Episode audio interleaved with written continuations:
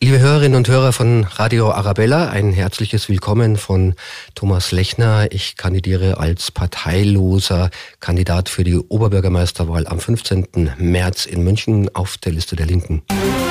Radio Arabella, Kommunalwahl Spezial. Der Kandidatencheck zur Münchner Oberbürgermeisterwahl am 15. März. Hallo, hier ist Benjamin Kühnel aus der Arabella-Redaktion und ich habe mich mit allen Kandidatinnen und Kandidaten der großen Parteien getroffen und mit ihnen die wichtigsten Fragen geklärt. Wie lässt sich die Verkehrsproblematik in unserer Stadt lösen? Wo sollen die Münchner in Zukunft noch wohnen und wie kann die Stadt klimafreundlicher werden? Es geht aber auch um Privates. Was ist Ihr Lieblingsplatz in München? Wie sieht der perfekte Tag aus? Und schlägt Ihr Herz eher für die Bayern oder für die Löwen?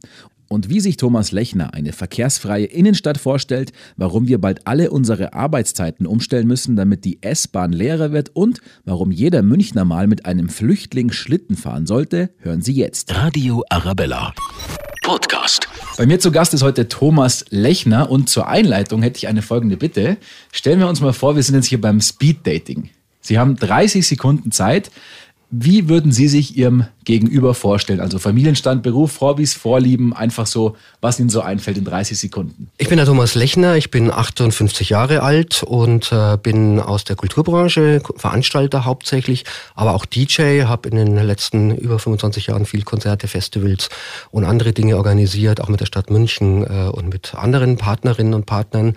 Ähm, ich bin ausgebildeter Spanisch-Dolmetscher, beruflich eigentlich, also Quereinsteiger in die Musikbranche und ich bewerbe mich jetzt für das Amt des Oberbürgermeisters in München. Also, da ist schon einiges vorhanden. Musik, Spanisch. Bei welcher Musikrichtung würden Sie sagen, drehen Sie das Radio so richtig auf? Bei allem, was innovativ, ungewöhnlich ähm, ist, was ein bisschen herausfördert zum Zuhören. Also ist nicht unbedingt Mainstream, ist nicht direkt, äh, sage ich mal, mein My Cup of Tea.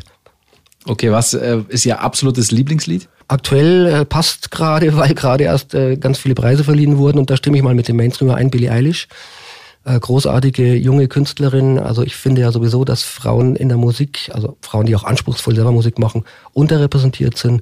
Da kommt jetzt eine ganz junge Künstlerin daher, die mit unglaublichem Pop-Appeal und trotzdem mit Ecken und Kanten, mit guten Texten Musik macht. Das finde ich fantastisch. Wie sieht's aus? Was ist Ihr Lieblingsplatz in München? Mein Lieblingsplatz ist die Favoritbar in der Damenstiftstraße. Eine kleine Bar, also winzig eigentlich, die als sie damals aufgemacht hat, so ein bisschen fast was wie von Berlin-Flair hatte, weil nicht wirklich renoviert, äh, so rohe, rohe Wände und so weiter. Aber ich mag die deswegen so gerne, weil ich dort sehr, sehr viele verschiedene Szenerien treffen. Da sind ähm, Künstlerinnen, Kunststudenten, ähm, da ist ein bisschen was von aus dem ganzen kreativen Feld in München unterwegs. Da sind äh, Schwule und Lesben unterwegs, was auch nicht so selbstverständlich ist in so einer Bar gemischt. Äh, da gibt es spannende Vorträge zu allen möglichen Themen. Es ist einfach so, ein, so eine Art erweitertes Wohnzimmer, wo man immer hingehen kann und immer nette Leute trifft. Mhm. Was würden Sie sagen, ist der ultimative Freizeittipp, den Sie jeden geben würden? In München im äh, Winter mit geflüchteten Schlitten fahren.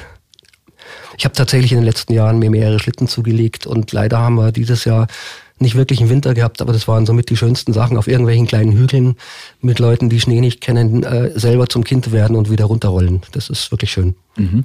Wie sieht für Sie der perfekte Tag in München aus? Wie läuft der ab? Also erstmal ausschlafen, ganz, ganz wichtig. Äh, als Mensch, der sehr viel in der Nachtleben verbringt, äh, bin ich im Morgenmuffel. Also ausschlafen ist wichtig und äh, dann gerne ein Brunch mit Freunden und Freundinnen irgendwo. Äh, dann ich gehe auch sehr, sehr gern äh, spazieren. Wir haben so eine grüne, tolle Stadt, wo es viele Orte gibt, wo man gerne mal ein bisschen spazieren geht. Auch das wieder kann man gut verbinden, um Freundinnen oder Freunde zu treffen, für die man sowieso immer zu wenig Zeit hat und dann wenigstens Spaziergang verbringt. Wo genau? Und ich finde Hirschgarten, Nymphenburger Park, weil ich da in der Ecke wohne, naheliegend, aber eigentlich jede etwas größere Grünfläche in München eignet sich äh, gut zum Flanieren. Und abends äh, kochen mit Freundinnen und Freunden. Also am liebsten mit 10, 20 Menschen oder für 10, 20 Menschen kochen. Ich koche nämlich sehr, sehr gerne, habe leider zu wenig Zeit dafür. Am besten auch irgendein Kochbuch nehmen von irgendwoher, nicht aus Europa, aufschlagen und irgendwas ausprobieren. Radio Arabella. Podcast. Dann schließen wir jetzt den ersten Teil mal ab und kümmern äh, uns jetzt ein bisschen um das Politische. Als erstes, was ist denn Ihr Wahlkampfslogan konkret und was wollen Sie damit sagen? Mein Wahlkampfslogan, wenn ich es in einen Satz packen müsste, wäre für eine solidarische Stadtgesellschaft gegen den Rechtsruck soziale Lösungen finden, vor allen Dingen im Punkto Klimawandel und Transformierung der Gesellschaft. Was steckt da dahinter? Was sind die Pläne? Da steckt dahinter, dass wir nach meiner Beobachtung zwei Kernprobleme in unserer Gesellschaft momentan haben. Das eine ist der Klimaschutz, der betrifft uns alle.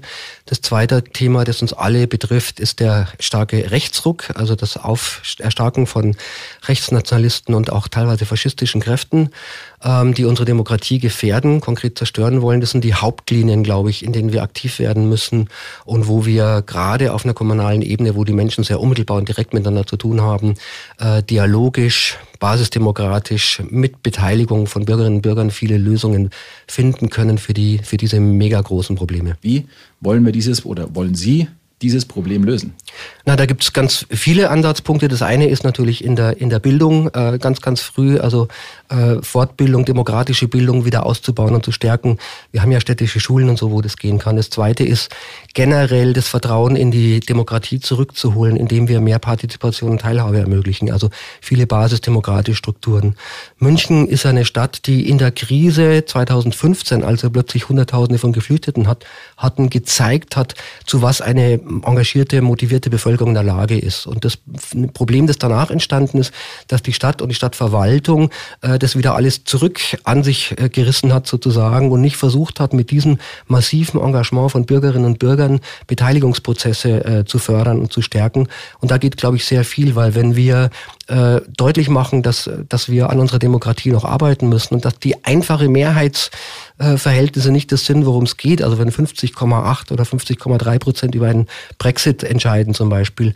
Wir müssen auch lernen, dass Demokratie nicht nur Bildung von Mehrheitsverhältnissen ist, sondern äh, eine am, Gemein, am Gemeinwohl orientierte Politik, äh, wo wir viele Menschen ins Boot holen und beteiligen. Mhm. Äh, vielleicht noch ein Punkt dazu noch, äh, Ängste abbauen ist auch ganz wichtig. Also viel, was die Rechten machen, funktioniert, weil sie natürlich mit der Angst triggern, mit der Angst vor Unbekannten, Angst vor Geflüchteten und so weiter diese Angst kann man am besten überwinden, indem man dagegen Begegnungen schafft. Die Ängste verlieren sich, wenn man Menschen konkret kennenlernt. Als schwuler Mann weiß ich, wovon ich spreche, weil als ich jung war, ich habe sehr lange für mein Coming Out gebraucht. Ähm, da war es immer so, da waren Schwule gleich entweder diejenigen, die HIV in die Gesellschaft gebracht haben oder Päderasten aber mein Friseur, der ist total nett, einen kenne ich, der ist super. Also quasi der Bekannte im Umfeld, äh, den man dann kannte, der hat das komplett gebrochen, auf den wurden diese Muster nicht angewandt. Das heißt, wir müssen auch Projektionsflächen entziehen, indem wir Orte der Begegnung schaffen. Und es gibt da viele schöne Projekte, wie das Bild wie die Monaco zum Beispiel, wo sowas passiert. Aber auch da ist noch viel Luft, um noch mehr, äh, mehr zu machen für die Stadtgesellschaft. Jetzt hatten Sie vorhin das zweite Problem noch angesprochen. Klimaschutz ist das eine. Wie wollen Sie dieses Problem lösen? Also es gibt äh, zwei Ebenen da drin. Die eine ist natürlich an der Frage des Fossil, der fossilfreien Energieversorgung. Äh, wir haben mit der Linken zusammen im Kommunalwahlprogramm stehen, dass wir bis 2025 München klimaneutral haben wollen. Das ist tatsächlich technisch machbar. Also da gibt es viele Untersuchungen und auch äh, äh, Professoren und andere Spezialisten, die sagen, das geht, wenn wir halt wirklich uns am Riemen reißen. Äh, die zweite Komponente, die da stark mit reinschlägt, ist äh, der öffentliche Nahverkehr, ähm, den Kollaps, den wir auf den Straßen haben, die überfüllte Innenstadt und so weiter, ähm, ist ja nicht nur ein Problem vom Klima, sondern da verschwindet auch öffentlicher Raum, öffentlicher Raum, der der Stadtgesellschaft zugutekommen würde. Und deswegen setzen wir an und sagen, dass bis 2025 der ÖPNV gratis sein soll. Er muss natürlich erstmal strukturell ausgebaut, erweitert werden. Die Taktung muss erhöht werden, die Nachtlinien müssen besser funktionieren. Und ähm, die Initiative, ein 350-Euro-Ticket im Jahr für Schüler, Studenten, äh, Leute mit geringem Einkommen, äh, Geflüchtete und so weiter, unterstützen wir. Das finden wir gut, aber das ist nach unserer Auffassung nur ein Punkt in dem Moment, äh, den, den generell die Auto, die Innenstadt autofrei zu machen und ähm, damit auch für einen anderen Lebensqualitäten und Lebensstandard zu sorgen. Komplett für alle kostenfrei. Ja, also natürlich muss das finanziert werden. Und da gibt es dann verschiedene Ideen, wie das gegenfinanzierbar ist. Also kostenfrei für alle heißt ja nicht, dass nichts kostet. Der MVV, den zu betreiben, kostet ja trotzdem was. Aber es gibt verschiedene Hebel, wo man ansetzen kann. Das ist bei den Touristinnen, die ja sowieso, äh, sagen wir, den MVV äh, benutzen, die meisten, wenn sie in München sind. Es geht über große Betriebe, die für ihre Mitarbeiterinnen zum Beispiel Pauschalen äh, zahlen könnten. Es geht natürlich über Gedankenspiele wie äh, Autos äh, zu besteuern, die, obwohl sie nicht müssen, in die Stadt reinfahren. Also ganz wichtig, es gibt natürlich grundlegende Dinge, die kann man nicht ändern, wenn jemand zum Arzt oder ins Krankenhaus muss. Äh, das muss natürlich möglich sein, genauso wie Anlieferung und so weiter. Aber der nicht notwendige Autoverkehr, der müsste eigentlich verschwinden. Mhm. Und wie würde dann dieser nicht notwendige Autoverkehr draußen bleiben aus der Stadt? Würden Sie dann gar kein Auto mehr reinlassen, außer die, die es wirklich brauchen? Also das Ziel, äh, die, die, die Zielgerade ist tatsächlich innerhalb des Mittleren Rings komplett autofrei.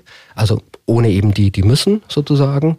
Beziehungsweise, äh, das hängt dann von der Finanzierungsfrage ab. Da muss man dann konkreter mit dem, wie der neue Stadtrat zusammengesetzt, auch in Verhandlungen gehen, mit welchen Lösungen man das finanzieren kann. Also ob dann eben auf äh, Besteuerung von Leuten, die reinfahren, hinausläuft, die das mitfinanzieren und so weiter, wird man sehen. Viele ähm, Pendler sagen ja gerade, sie würden gerne mit dem Auto fahren, ähm, geht aber nicht, weil es natürlich keinen Parkplatz gibt, weil die Innenstadt viel zu voll ist. Jetzt fahren sie natürlich mit der S-Bahn. Die S-Bahn ist aber auch nicht wirklich gerade zuverlässig. Auf die öffentlichen kann ich mich ja auch nicht verlassen. Also was ist da die Lösung? Naja, also erstens äh, ist, hat die Stadt da sehr lange an der falschen Stelle investiert. Und äh, ich bin zum Beispiel der Meinung, dass so ein Großprojekt wie ein zweiter Tunnelbau, das ist ja wieder ein Nadelöhr. Ja? Also wenn ich durch die Stadt einen Tunnel mache und eine S-Bahn fällt aus, sind alle Nachfolgenden betroffen. Wir denken äh, darüber nach, den, die, die Vernetzung komplett anders zu machen, wie es in anderen Großstädten ist. Also ringförmig zum Beispiel Verbindungen zu schaffen, die S-Bahn auszubauen. Äh, Taktungerhöhungen, habe ich vorhin schon gesagt, muss natürlich mit drin sein. Und äh, unter Umständen muss man auch andere Gedankenspiele noch angehen, weil wenn 500.000 Menschen in den Stoßverkehr transportieren, transportiert werden müssen, dann ist das irgendwann natürlich auch eine Kapazitätsgrenze, die erreicht wird.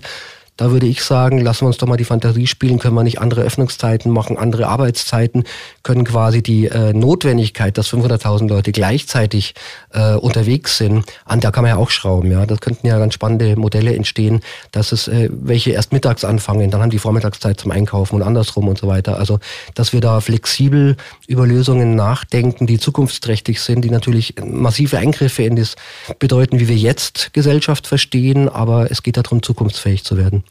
Also müsste man die Gesellschaft erstmal ein bisschen umstrukturieren.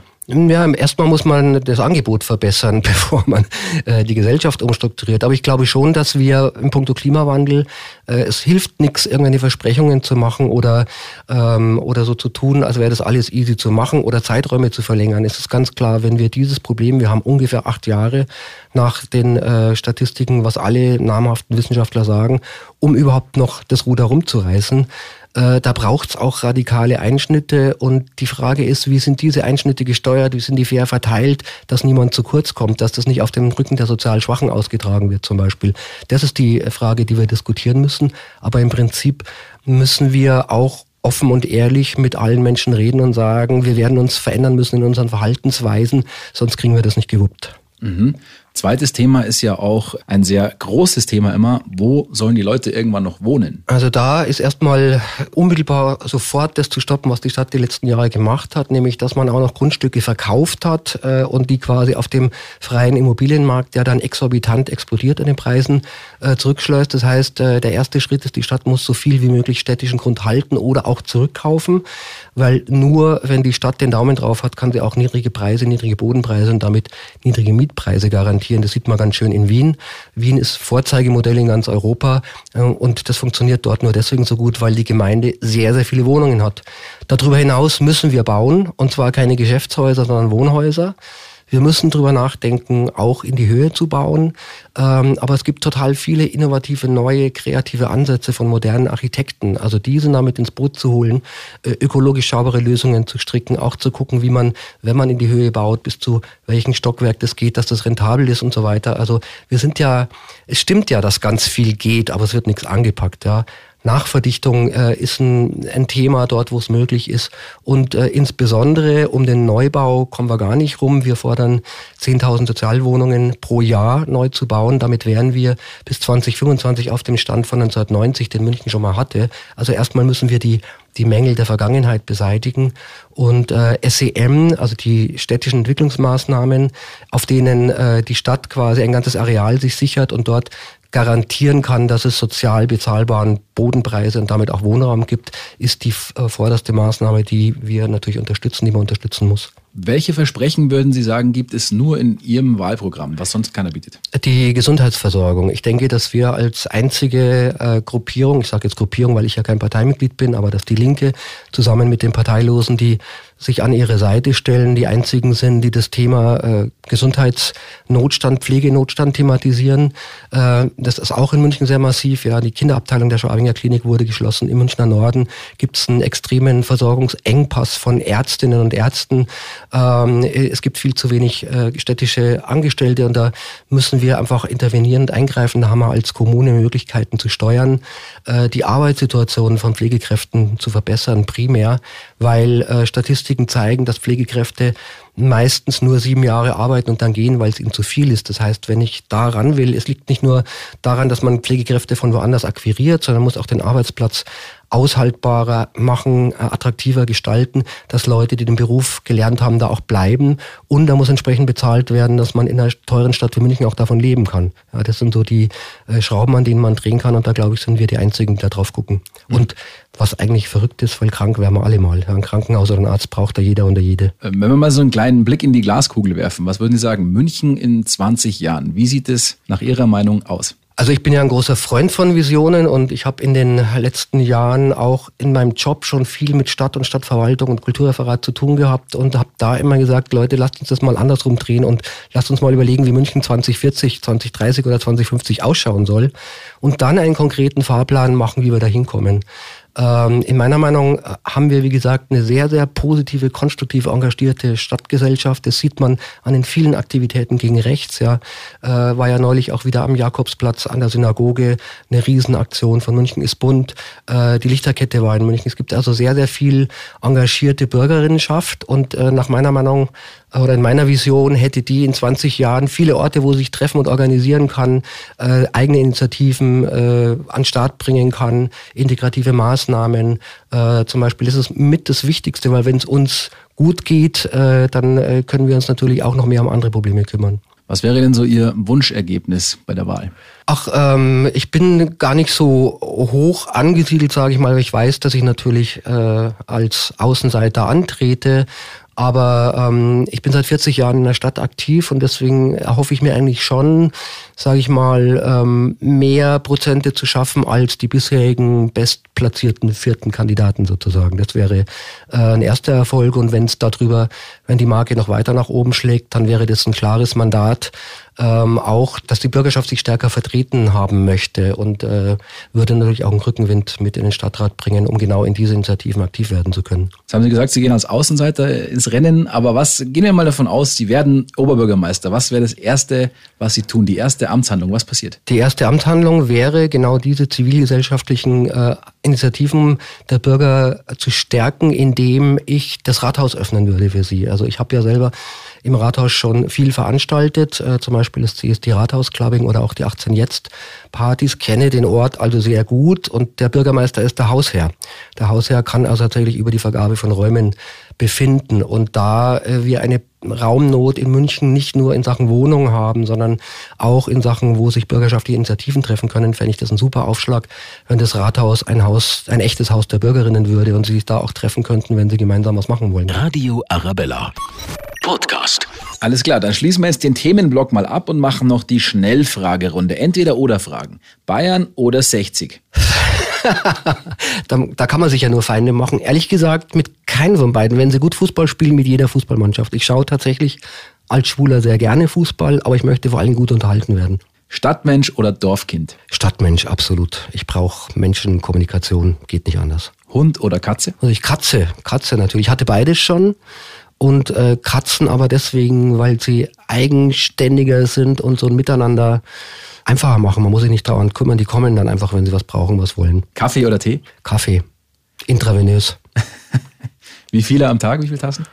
Äh, ziemlich viel, allerdings achte ich auf die Qualität. Also ich trinke ähm, fast nur noch einen organisch angebauten, in Kollektiven, in Chapas, äh, Fairtrade gehandelten, schonend gerösteten Kaffee, weil der unglaublich viele Antioxidantien hat und was viele nicht wissen, dadurch ein sehr gesundes Getränk ist. Radler oder Spezi? Radler. Spezi viel zu süß. Traditionelle Tracht oder eher Jeans und Hemd? Eher Jeans und Hemd, aber ich habe auch äh, tatsächlich eine Trachtenuniform, die ich mit Freunden von auswärts manchmal zum Spaß anziehe. Schnitzel mit Pommes oder Quinoa-Salat mit Goji-Beeren? Inzwischen tatsächlich der Quinoa-Salat. Mhm. Hat was mit dem Umweltbewusstsein zu tun, aber auch, äh, dass es einfach so wahnsinnig viele gute Gerichte gibt, dass man nicht immer nur das Gleiche essen sollte. Alles klar, und jetzt machen wir es zum Schluss noch den letzten Satz bitte einmal vervollständigen. München ist für mich die liebenswerteste Stadt Deutschlands, auch wenn wir noch ein paar Baustellen haben, an denen wir arbeiten müssen. Eine kleine Bewerbungsrede vielleicht in 30 Sekunden. Warum sind Sie der Richtige für den Oberbürgermeisterposten? Warum dürfen sich alle Münchner freuen, wenn Sie der neue OB sind? Weil dann endlich mal jemand äh, quasi an der Spitze der Stadt steht, der aus tatsächlich der Bevölkerung kommt, ohne eine politische Agenda, ohne Parteienvergangenheit, der aber trotzdem 40 Jahre lang aktiv gewesen in, in diversesten Bereichen, die sehr, sehr wichtig sind für das Miteinander. Und weil ich darin auch gelernt habe, auf Menschen zuzugehen, äh, Dialog zu führen, Unmögliches zusammenzubringen, unmöglich, unmögliche oder als unmöglich erscheinende Initiativen zu ergreifen und äh, Dinge voranzutreiben. Dann sagen wir vielen Dank für das Interview an Thomas Lechner, der als parteiloser Kandidat für die Linke ins Oberbürgermeisterinnen geht. Danke für die Einladung. Radio Arabella, Kommunalwahl Spezial. Der Kandidatencheck zur Münchner Oberbürgermeisterwahl am 15. März.